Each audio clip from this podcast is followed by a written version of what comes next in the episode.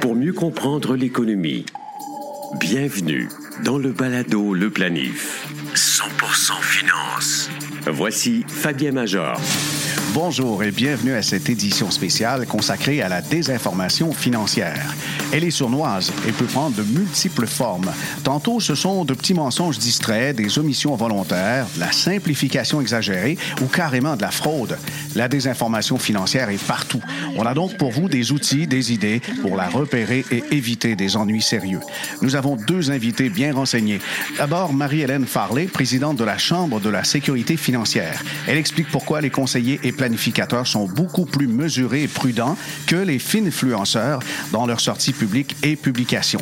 Puis, le journaliste Jeff Yates de l'émission Les Décrypteurs de Radio-Canada échange avec nous sur le phénomène. Ce n'est pas d'hier que la complosphère détourne et transforme l'information pour soutirer de l'influence et des dollars aux plus crédules d'entre nous.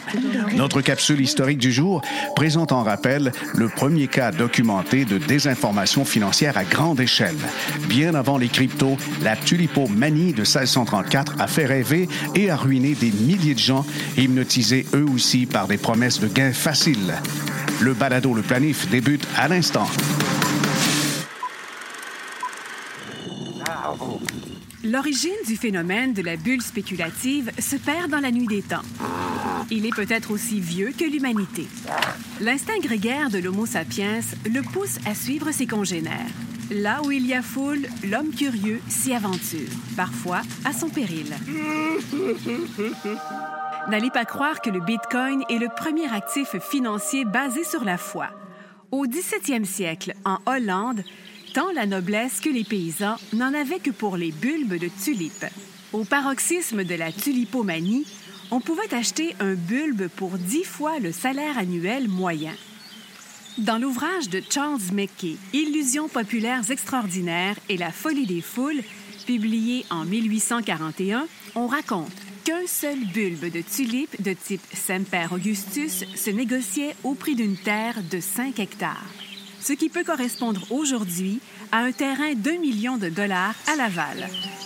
Le site Internet cafédelabourse.com explique que vers 1630, les puissants marchands hollandais s'étaient bâtis des fortunes colossales grâce au commerce avec les Indes orientales. Cette nouvelle classe de marchands étale sa richesse en se faisant bâtir de somptueuses maisons entourées de jardins fleuris. Et la star du jardin, c'est la spectaculaire tulipe. Résultat, elle devient rapidement un objet de luxe, symbole de réussite et d'opulence. Et on en trouve une grande variété. La rareté est une composante essentielle à la croissance des biens de valeur. Dans le cas de la tulipe, la nature elle-même a su lui donner un caractère précieux. Il faut jusqu'à 12 ans pour qu'une graine engendre un bulbe ayant la capacité de fleurir. En février 1637, comme si toute la population d'Europe réalisa simultanément le ridicule de cet engouement farfelu, on se désintéressera de la tulipe et il ne restera que des vendeurs. La bulle spéculative éclata et engendra une crise économique sévère. L'épidémie de peste bubonique qui sévit à ce moment contribua certainement à replacer les priorités des familles. L'euphorie collective entourant un actif a toujours précédé des drames économiques. En finance comportementale, il est établi que faire ses choix d'investissement en fonction de ceux du voisin est rarement une bonne idée. Comme l'a si bien dit Isaac Newton, je suis en mesure de calculer les mouvements des corps célestes, mais pas ceux de la folie des hommes. Le Palado Le Planif. Actualité financière. Voici Fabien Major.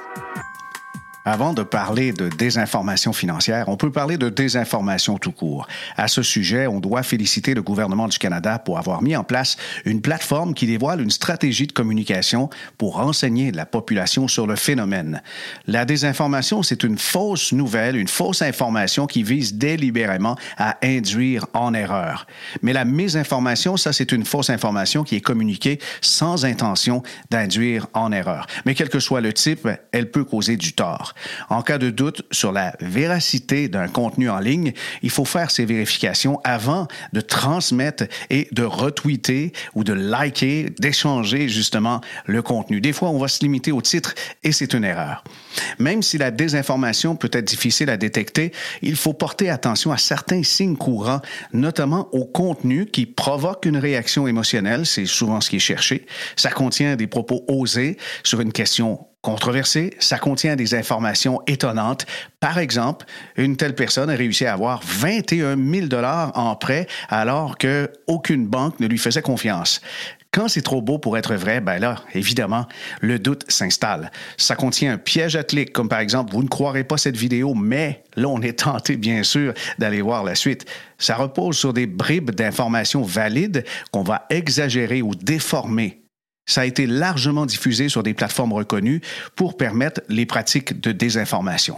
Mais parfois, c'est encore plus pernicieux. C'est qu'on va euh, monter de toutes pièces une fausse page d'un média crédible et on fait semblant que ça a été publié dans, dans ce média. Alors, vous comprenez, les caractéristiques ne prouvent pas forcément, quand on a une ou deux, que c'est une fausse information, mais ça constitue des signes dont il faut se méfier. Dans les dernières semaines, je vous ai demandé via mes comptes de réseaux sociaux, LinkedIn, Twitter, Facebook, de me donner quelques exemples de ce qu'on peut appeler de la désinformation financière. Alors merci de votre participation active. Vous avez été nombreux à me fournir des témoignages. En voici quelques-uns. Il y a Lynn qui nous a raconté avoir vécu une expérience troublante avec une employée de comptoir dans une institution financière au coin de sa rue. À la suite de la vente de sa maison, elle a dégagé un gain de 90 000 dollars qu'elle souhaitait conserver en épargne. Et comme Lynn avait un très petit salaire, elle ne payait pas du tout d'impôts. Mais malgré cette information, l'employé insistait pour qu'elle dépose tout son magot, les 90 000 dans un REER. Heureusement, son comptable a pu clarifier et désamorcer la situation. Pour sa part, Benoît, qui s'indique en insolvabilité, n'en revient pas de constater qu'une frange importante de la population croit dur comme fer que de maintenir un solde impayé sur sa carte de crédit est bénéfique pour son pointage de crédit auprès des agences Equifax et TransUnion. Évidemment, c'est faux. Payer ses dettes en entier et à chaque mois, c'est préférable. La désinformation s'incruste partout, même dans les publications des promoteurs de condos. Raphaël, lui, il s'étonne de trouver encore des annonces qui prétendent qu'il est possible de devenir propriétaire avec des versements mensuels identiques à un paiement de loyer. Évidemment, c'est inexact et c'est même dangereux de laisser croire ça. Négliger d'ajouter des détails sur la mise de fonds exigée, les paiements de taxes, les frais de condo, c'est trompeur et malhonnête. Anna est une jeune planificatrice financière de la région de Québec. Elle considère que chaque dimanche, il y a un grand média québécois qui fait régulièrement dans la désinformation. Un de ses chroniqueurs, dont on taira le nom ici, vante dans presque chacune de ses infolettres le même FNB du même promoteur, comme s'il n'existait que le marteau comme seul outil adéquat pour répondre à tous les besoins d'un menuisier. J'ai remarqué la même chose, cher Annie, et ce même chroniqueur fait régulièrement dans le bashing de conseillers sans jamais faire mention des nombreuses études qui prouvent la valeur ajoutée du conseil, y compris par la firme qui distribue son produit chouchou. Si ce n'est pas de la désinformation financière, ben ça a toutes les apparences. Et parlant de placement de produits publicitaires, cela également peut être qualifié de désinformation, surtout si on n'avertit pas nos abonnés, nos lecteurs, qu'on reçoit des rétributions, des cadeaux, des faveurs en échange de mentions, de liens ou d'invitations plus ou moins subtiles à souscrire à un produit financier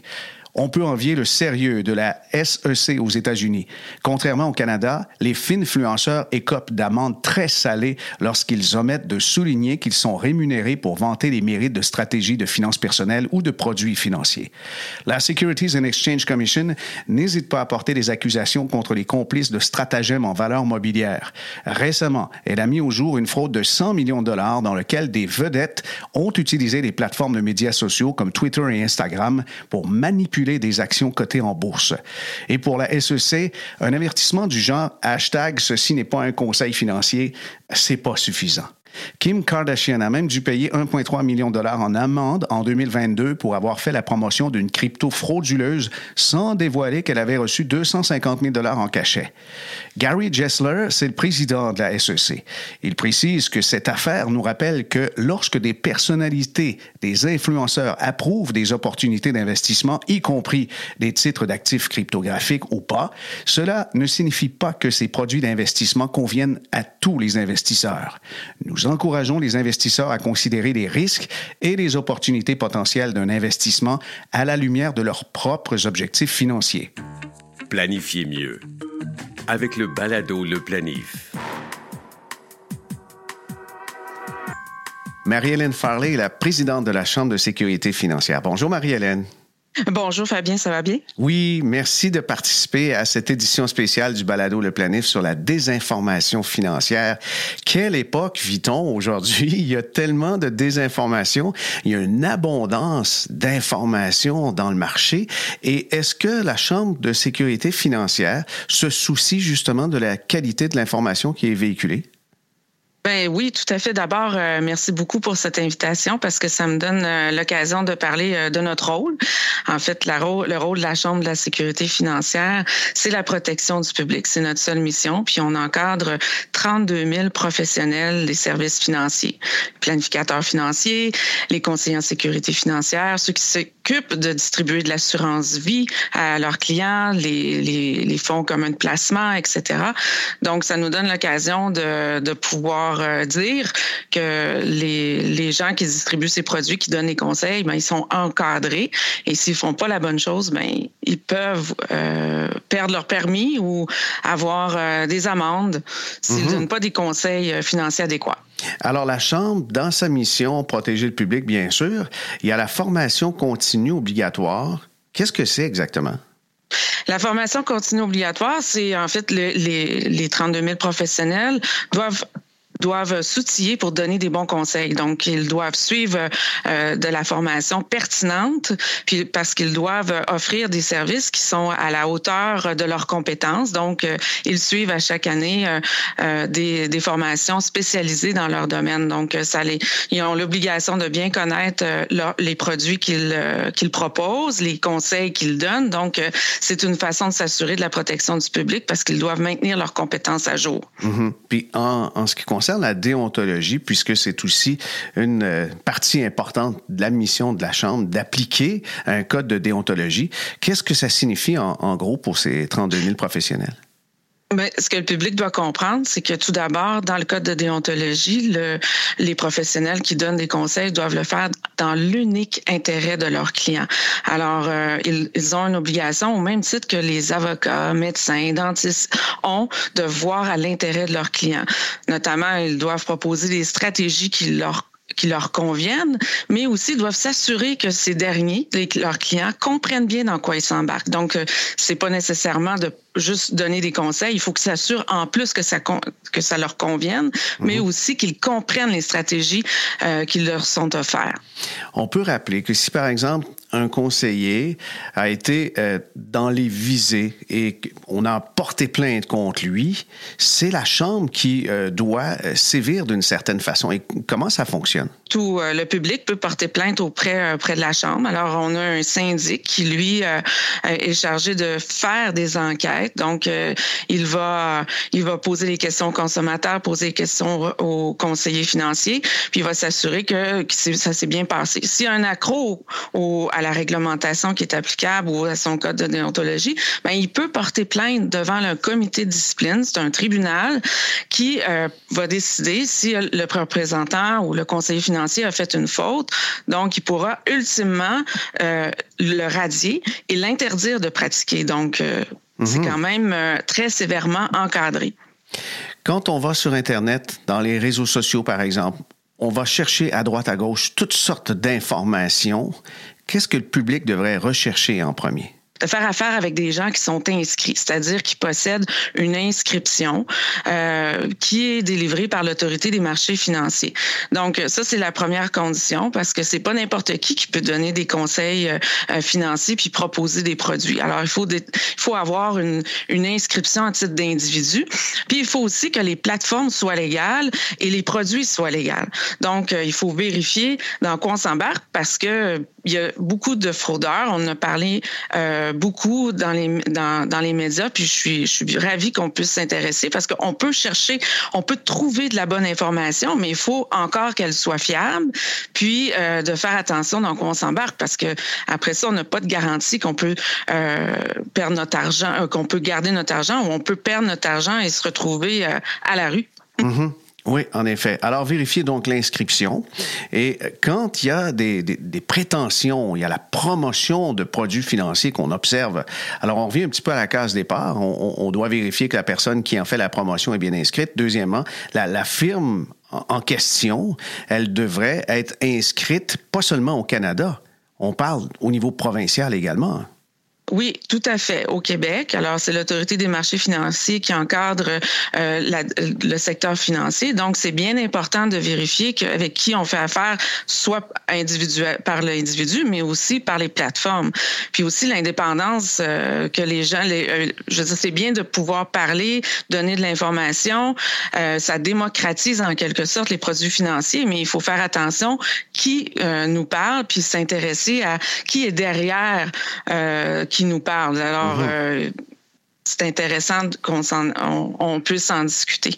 Parfois, les conseillers qui sont inscrits dans leur communication, c'est souvent mesuré, c'est posé, et on passe pour des gens plates, puis des rabat parce que on va dire, oui, mais quelqu'un, moi, m'offre du 40% par année, puis avec les placements qu'on a ensemble, ça, ça fait 5-6% Je pense qu'il faut doser les choses et bien comprendre aussi que le professionnel a des fois un rôle de gardien qui va au-delà des désirs de la personne de s'enrichir rapidement.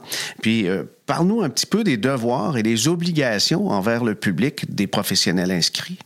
Ah, c'est tellement important ce que tu dis parce que moi je dis souvent si euh, c'est trop beau pour être vrai, c'est peut-être parce que c'est pas vrai. Donc euh, les professionnels qui guident ou leurs clients, ben ils doivent s'assurer que la stratégie qu'ils leur proposent convienne à leur niveau de risque par exemple, c'est-à-dire que si un client est pas capable de dormir parce que il subit des pertes, ben c'est bien beau le rendement mais il faut qu'il réalise qu'il peut perdre tout son argent, mais ça c'est le devoir du conseiller, c'est le devoir du professionnel euh, de s'assurer qu'il l'investissement qu'il peut se faire. Donc, euh, c'est euh, tout d'abord, c'est d'avertir, de, de, conscientiser son client. Et ça, c'est une obligation professionnelle euh, de, de, devoir s'assurer qu'il comprend les risques puis qu'il est capable de voir avec la stratégie. Puis aussi, les conseillers, dans les moments, ont souvent euh, joué des, euh, des, un rôle très important, notamment dans les, les, les, les, les crises financières ou lorsqu'il y a beaucoup de volatilité, c'est important de pouvoir faire quelqu'un qui connaît ça pour justement bien se faire guider. Mm -hmm. La désinformation peut prendre toutes sortes de formes. Des fois, c'est insidieux. Est-ce que vous jugez que l'information qu'on va trouver dans les médias traditionnels est de qualité quand même au Québec? Euh, ben, je pense que moi, mon invitation, c'est d'avoir un sens critique puis de s'informer parce que moi, je suis tout le temps docteur Google. Là, c'est mm -hmm. bien, c'est bien, c'est bien intéressant, mais il y a rien de mieux que de le valider par euh, son professionnel en service financier parce que quoi que la qualité, elle est là, ben, il faut comprendre qu'est-ce qui est, euh, qu'est-ce qui est prodigué comme information. Il y a des bonnes sources d'informations, mais il faut quand même un professionnel, à mon avis, pour euh, faire le choix dans, et se démêler dans toutes les stratégies parce que c'est énorme comme information. Alors, tant mieux, oui, ça, ça, ça permet une, une plus grande prise d'information pour le client, mais pour se démêler dans tout ça, même si l'information est bonne, c'est toujours, euh, c'est toujours mieux de faire affaire avec quelqu'un qui est formé, qui est encadré et qui a des obligations déontologiques tellement importantes et qui est surtout là pour protéger son client de lui-même parfois et de veiller surtout à son intérêt. Oui, c'est très bon, ça, protéger le client contre lui-même parfois. Et ça arrive des, des campagnes qu'on voit, des, des campagnes de promotion de produits qui sont exotiques et le client est très tenté d'essayer un, montant, mais qu'est-ce qu'on peut dire au public quand il y a comme une espèce d'opposition, un paradoxe entre le conseil prodigué par là ou le professionnel qui agit en bon père, en bonne mère de famille et la, tentation d'acheter un produit qui provient de sources un peu douteuses? Ben moi, ce que je dis dans ces euh, parce que c'est pas la première fois qu'on me pose cette question, donc euh, c'est démontrer que faire affaire avec un professionnel peut obtenir des des conseils de quelqu'un qui est certifié sur le long terme, c'est plus avantageux. Alors les gens investissent, mais quand on investit avec un professionnel, c'est démontré que la valeur du conseil est au-delà de faire affaire avec soi-même, avec une plateforme ou euh, par soi-même investir. Donc c'est euh, c'est ce que je dis parce que c'est plus gagnant à long terme et dans le fond ce qu'on veut c'est être bien protégé pour sa retraite, pour sa sécurité financière. Dans le code de déontologie, dans les devoirs et les obligations on peut rappeler aussi qu'il est fortement mention d'avoir une grande ouverture envers euh, le public, envers aussi euh, ses clients. Notamment, j'ai été surpris de voir, de revoir en fait, qu'on ne peut ne pas déconseiller aux clients de consulter ailleurs. D'avoir cette ouverture-là, c'est quand même très fort, ça. Euh, oui, puis l'avocat aussi a cette, euh, cette obligation-là. Fait qu'il faut, faut que le public comprenne que les, euh, les professionnels du secteur financier ont des obligations qui sont, qui sont au-delà de leur intérêt personnel. Donc, ils doivent placer l'intérêt du client avant leur intérêt propre. Et ça, c'est une obligation. Fait que c'est c'est dans cette veine-là que de consulter quelqu'un d'autre, euh, ils peuvent encourager, ils peuvent même pas le décourager. Donc, euh, monsieur, madame, faites le tour. Essayez, voyez avec quel professionnel vous êtes à l'aise, puis n'hésitez pas non plus à questionner et, et, poser des questions parce que le, le professionnel est là pour y répondre. Il y a même l'obligation de le faire. La Chambre de sécurité financière au Québec existe maintenant depuis quelques décennies. Elle s'est transformée au fil des ans, mais je crois qu'on peut être un peu jaloux de l'organisme par rapport aux autres provinces canadiennes. Ben merci, oui. Euh, puis c'est euh, oui parce que par rapport, euh, c'est c'est unique au Québec cet encadrement-là. Puis je pense que c'est ça a été fait pour justement veiller à la protection du consommateur. On voit des autres les autres provinces parfois qui se questionnent à savoir est-ce qu'on devrait codifier l'intérêt du client. Mais ici on l'a donc il faut il faut il faut s'en réjouir parce que on a plusieurs mécanismes qui sont là pour protéger le public, mais qui sont là aussi pour donner accès à de la qualité de conseil en services financiers et c'est ça qui est bien. Chaque week-end, la section argent d'infobref.com présente les chroniques d'Alain Mekena, d'Olivier Schmouker et de Fabien Major. Vous comprendrez rapidement pourquoi infobref.com est maintenant un des médias québécois traitant de finances personnelles parmi les plus appréciés des entrepreneurs, gestionnaires et professionnels. Abonnez-vous, c'est gratuit. Notre invité est Jeff Yates. Son nom vous dit sûrement quelque chose puisqu'il participe à l'émission Les Décrypteurs. Les Décrypteurs à l'émission avec Radio-Canada, ben, on peut voir aussi ses confrères Nicolas de Rosa, Marie-Pierre Elie et l'animateur Alexis de Lanceur. Depuis que cette émission est en ligne, on a tous les sujets, mais franchement, ça nous jette à terre à chaque fois, Jeff. Et parle-nous un peu de tes débuts euh, dans le journalisme. Est-ce que tu as commencé à traiter de désinformation? Euh, non, j'ai commencé ma carrière euh, au journal Métro, donc euh, quotidien gratuit à Montréal. et bon, j'ai j'avais eu l'idée de faire un reportage sur un, phénomène nouveau, des fausses nouvelles. Donc j'avais remarqué qu'il y avait des gens qui mentaient sur Internet pour aller chercher des, des clics ou aller chercher des abonnés sur les réseaux sociaux.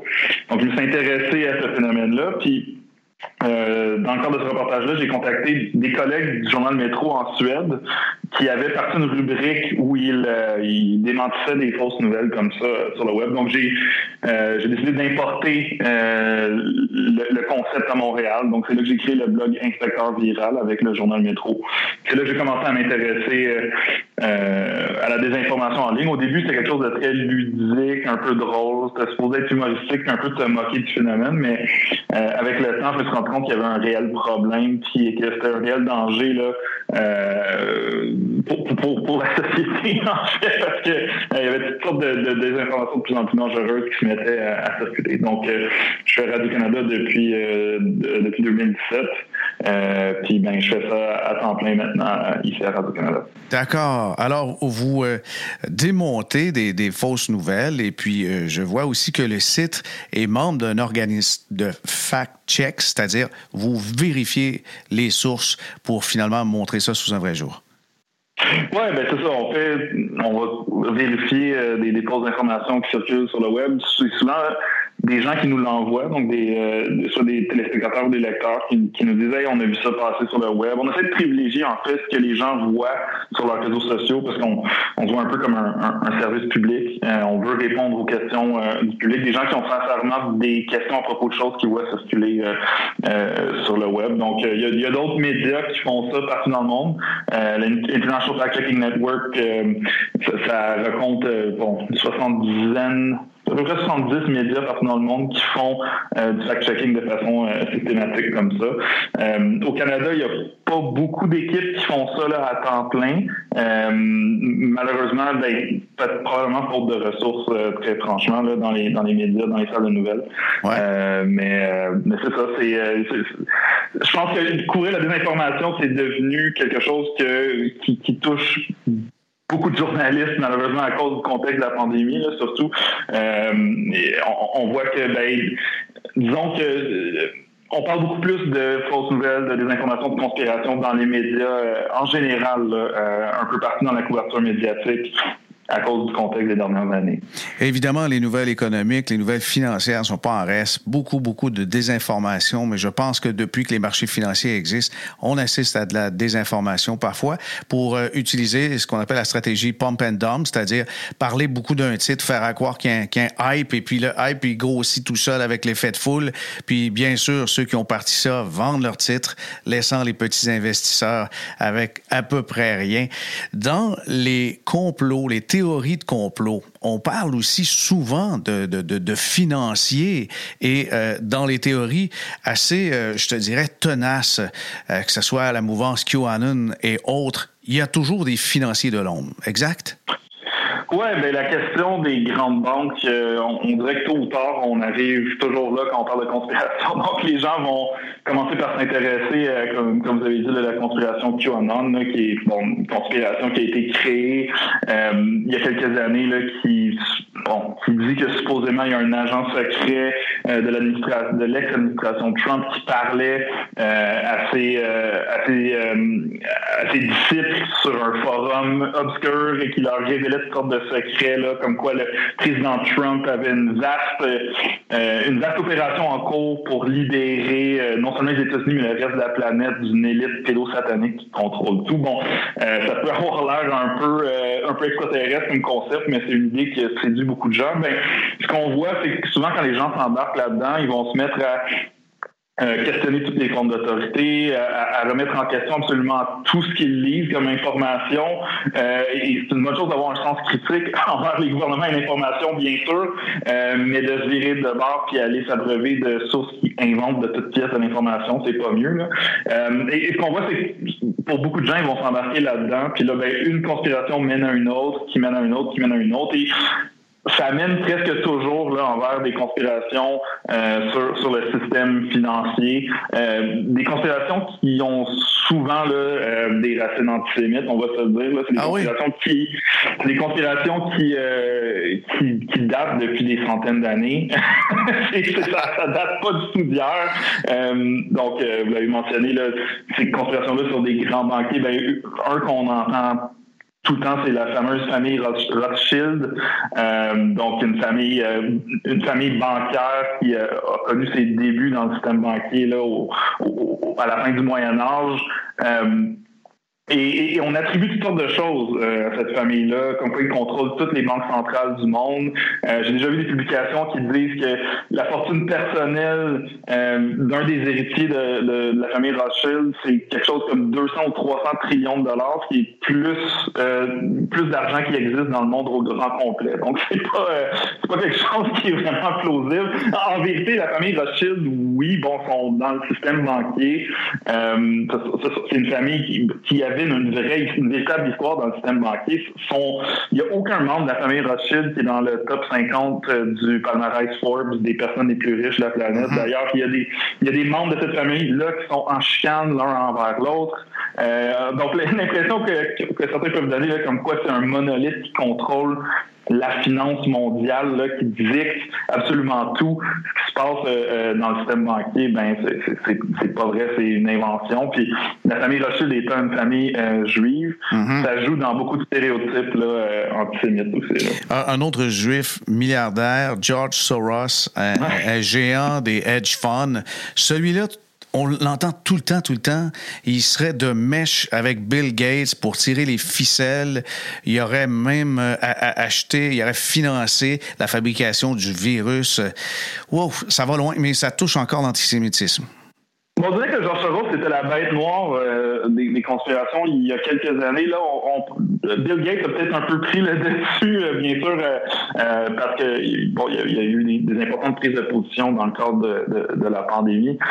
George Soros, bon, c'est ça, un, personnage aussi là, qui a largement profité de la crise financière de 2008-2009, qui a un peu vu venir ça, puis a, pu en tirer profit, qui depuis ce temps-là euh, oui, est actif en politique. Il faut, pas, faut, le dire. C'est vrai qu'il euh, a mis sur pied des, euh, des OBNL met de l'avant des causes qui lui sont chères à lui. Lui il juge que c'est pour euh, des causes progressives, euh, progressistes euh, et, bon pour faire avancer ces idéaux de démocratie là. bon, ça reste quand même un milliardaire qui essaie de s'immiscer en politique, qui donne énormément d'argent à, des à, des candidats, à, des à des groupes, des groupes d'activistes par exemple. Donc c'est pas surprenant qu'il y ait toutes sortes d'idées un peu qui se forment à son sujet parce que ben c'est vrai que certaines personnes énormément riches ont un pouvoir démesuré dans nos sociétés. Là. Puis lui, devient un peu le bouc émissaire. Il y en a d'autres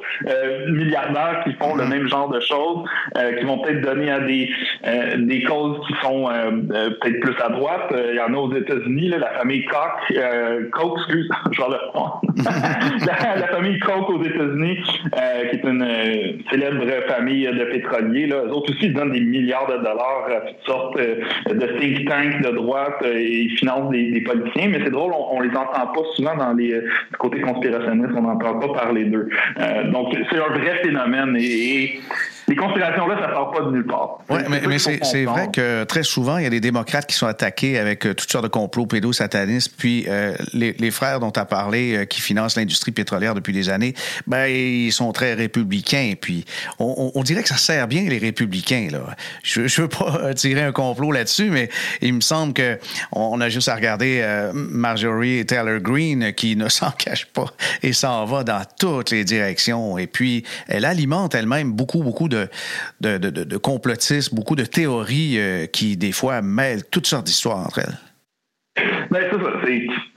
il, y a des réels, phénomènes qui sont là. Faut, faut euh, faut, essayer de comprendre aussi les complots. Là, ça sort pas de nulle part. Euh, ça vient souvent d'une de, réelle inquiétude. C'est souvent basé sur des, choses qui sont, qui sont basées dans la réalité ou qui sont vécues au quotidien par des gens. Donc, par exemple, le fait qu'il y ait autant de conspirations sur le système banquier, ben, on subit encore les contre-coups de, euh, de, la crise financière de 2008-2009 qui a été euh, provoquée par toutes sortes de manigances secrètes dans le système banquier euh, aux ah États-Unis et, ailleurs. Ça, c'est une vraie conspiration, ça a mhm. vraiment eu lieu. il y a eu toutes sortes de manigances dans les systèmes financiers depuis longtemps, depuis le début des systèmes financiers. Là, il y a tout le temps des gens qui ont tenté de d'utiliser le pouvoir économique pour arriver à leur fin.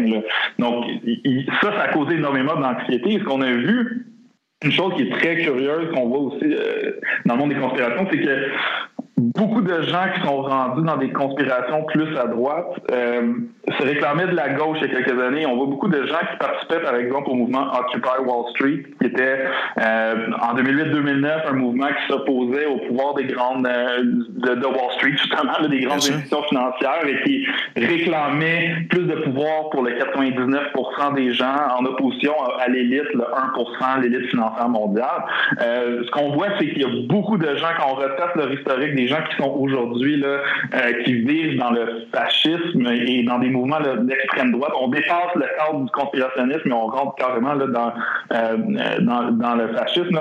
On voit qu'il y a beaucoup de ces gens-là qui ont un passé nettement à gauche, donc ils ont participé à cette remise en question-là du système mm-hmm. financier. Puis, en ayant, euh, en mettant de l'avant des questions qui étaient et des inquiétudes qui étaient légitimes, euh, sont tombés malheureusement là, dans, dans ces mouvements-là, parce que ces mouvements-là, fondamentalement, ce qu'ils font, c'est qu'ils offrent des réponses faciles. Donc, euh, si on est devant quelque chose de, complexe, un problème social complexe, euh, ben les, les, conspirations donnent une réponse simple et disent regardez, c'est eux les méchants. Euh, c'est très simple comme problème. Il y a un petit groupe restreint de personnes. On sait c'est qui, et c'est eux qui sont responsables de tout ce qui se passe. Mais ce qui est hallucinant avec toutes sortes de théories qui, qui, qui parlent justement de la main invisible qui contrôle tout le système financier, on, on soulève le fait qu'il y a des indices que les gens peuvent repérer partout, par des couleurs, par des nombres, par des sigles.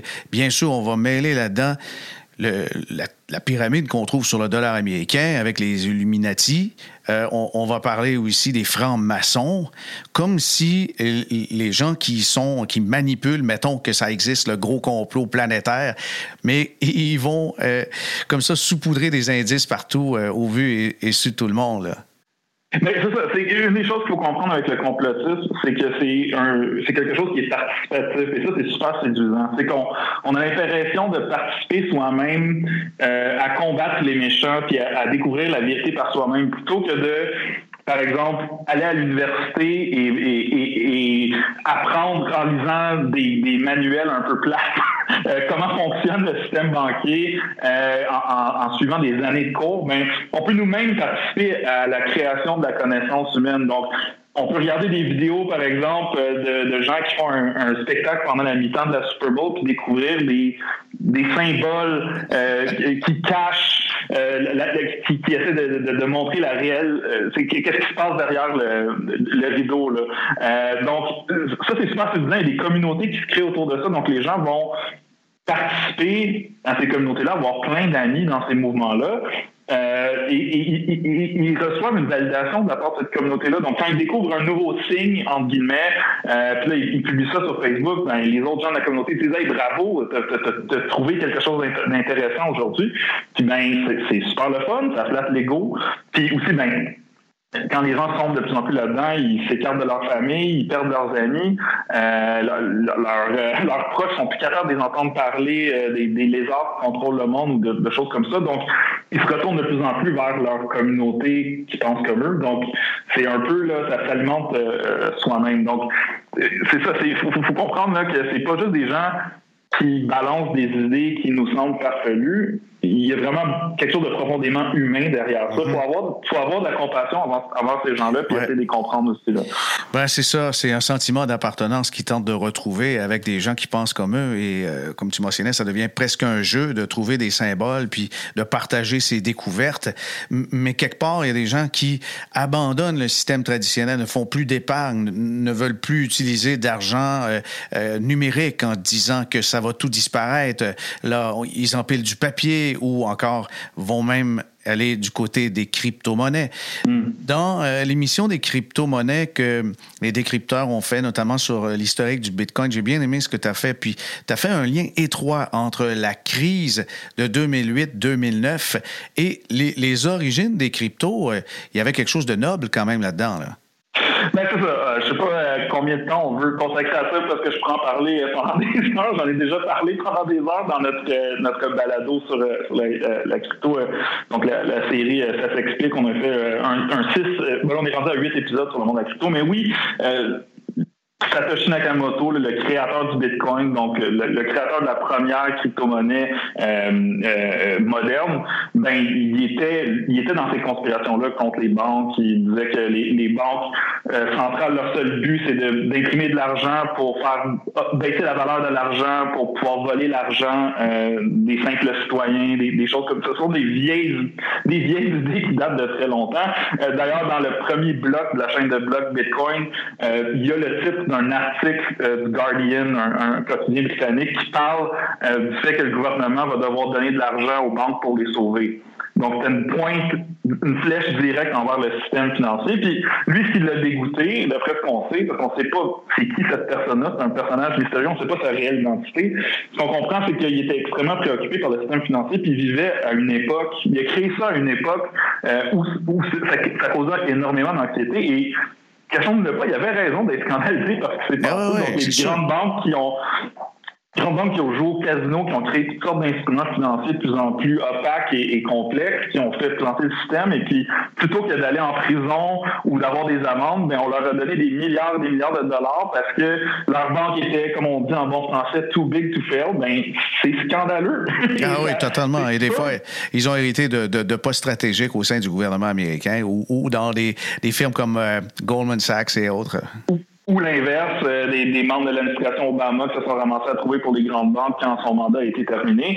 Euh, c'est scandaleux, c'est normal que ça alimente euh, la méfiance envers les institutions, ça. Là. donc, comme je disais, les, les, conspirations, ça vient pas de nulle part. Souvent, ça vient d'un, d'un de, de réelles doléances envers les institutions. Là. Donc, mhm. je veux dire, ce qui s'est passé en 2008, on, on, voit les répercussions encore aujourd'hui dans la vie de tous les jours, mais aussi dans des mouvements comme, comme la crypto où on dit aux gens, ben faites plus confiance au système euh, financier traditionnel, on va créer un système parallèle qui n'a aucune protection, qui n'a aucune, aucune réglementation.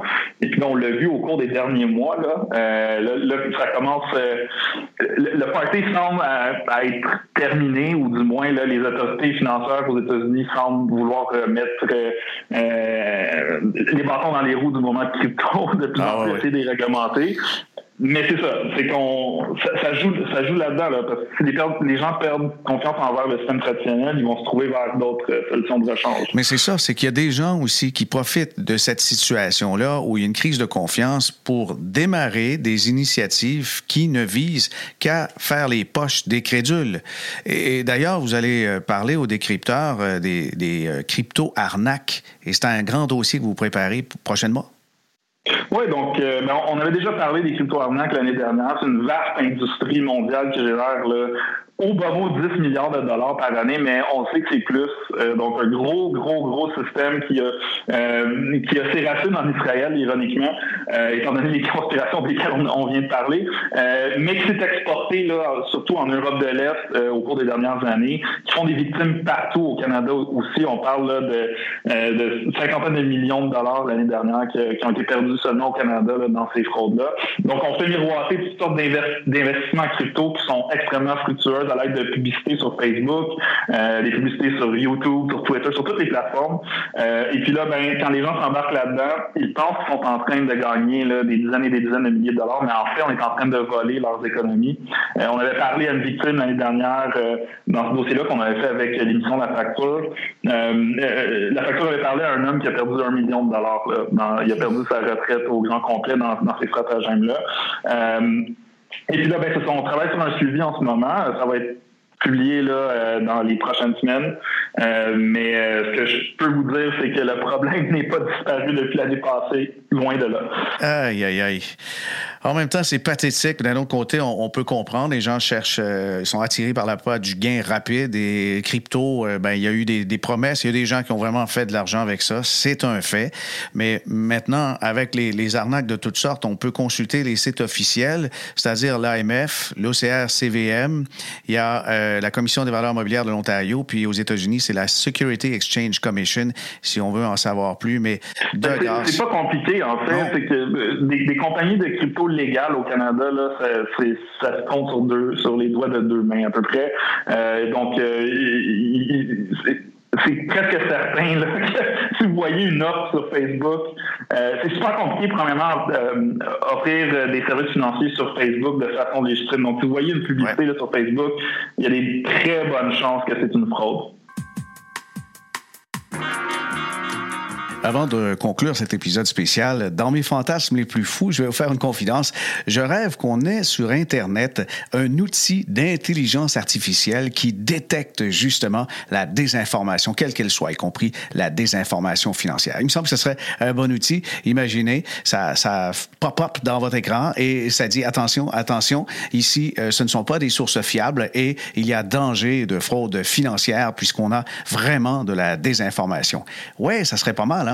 Ben, D'ailleurs, à ce sujet, euh, peut-être un point pour l'avenir. On a un pas dans le futur, euh, maintenant au balado Le Planif. On va demander à Siri ce qu'elle en pense. Vous connaissez Siri, qui est euh, l'outil de conversation avec Apple. Alors, dis Siri, comment identifier et éviter la désinformation financière? J'ai ce qu'il te faut, Fabien. J'ai interrogé la version 4 de l'outil conversationnel d'intelligence artificielle d'OpenAI, ChatGPT. Voici ce qu'il m'a appris. La désinformation financière, qui peut dans certains cas conduire à de la fraude financière ou manipulation de l'information financière, peut prendre de nombreuses formes et avoir des conséquences graves pour les investisseurs et les entreprises. Voici quelques conseils pour identifier et éviter la désinformation financière. Vérifiez la source. Lorsque vous tombez sur des informations financières, vérifiez toujours la crédibilité et la réputation de la source. Recherchez des informations provenant de sources fiables et bien établies, telles que les agences de presse reconnues, les publications spécialisées ou les analystes financiers respectés. Croisez les informations. Consultez plusieurs sources pour vérifier les faits et les chiffres. Cela vous permettra de détecter les incohérences et les informations contradictoires qui pourraient indiquer une désinformation. Faites attention aux rumeurs. Évitez de prendre des décisions basées sur des rumeurs ou des spéculations. Les rumeurs peuvent être intentionnelles pour manipuler les prix des actions, ce qui peut entraîner des pertes importantes pour les investisseurs. Attendez-vous à des confirmations officielles ou à des annonces d'entreprise avant de prendre des décisions financières. Apprenez à lire et à interpréter les rapports financiers, tels que les bilans, les comptes de résultats et les rapports de trésorerie. Cela vous permettra de mieux comprendre la santé financière d'une entreprise et d'identifier les signaux d'alarme potentiels. Soyez attentif aux signes de désinformation financière, tels que des déclarations exagérées, des promesses irréalistes ou des informations trop complexes pour être comprises. Si quelque chose semble trop beau pour être vrai, il y a de fortes chances que ce soit le cas. Investissez du temps et des ressources dans l'amélioration de votre éducation financière. Plus vous en saurez sur les marchés financiers, les entreprises et les réglementations, moins vous serez susceptible de tomber dans le piège de la désinformation financière. Les plateformes de médias sociaux sont souvent utilisées pour propager la désinformation financière.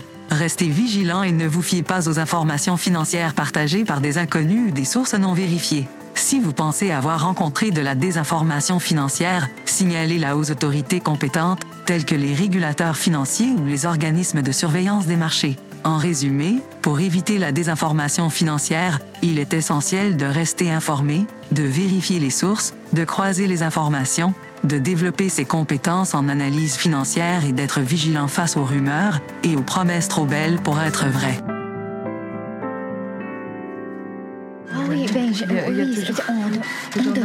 Voilà, ça complète cet épisode. J'espère qu'il vous a plu.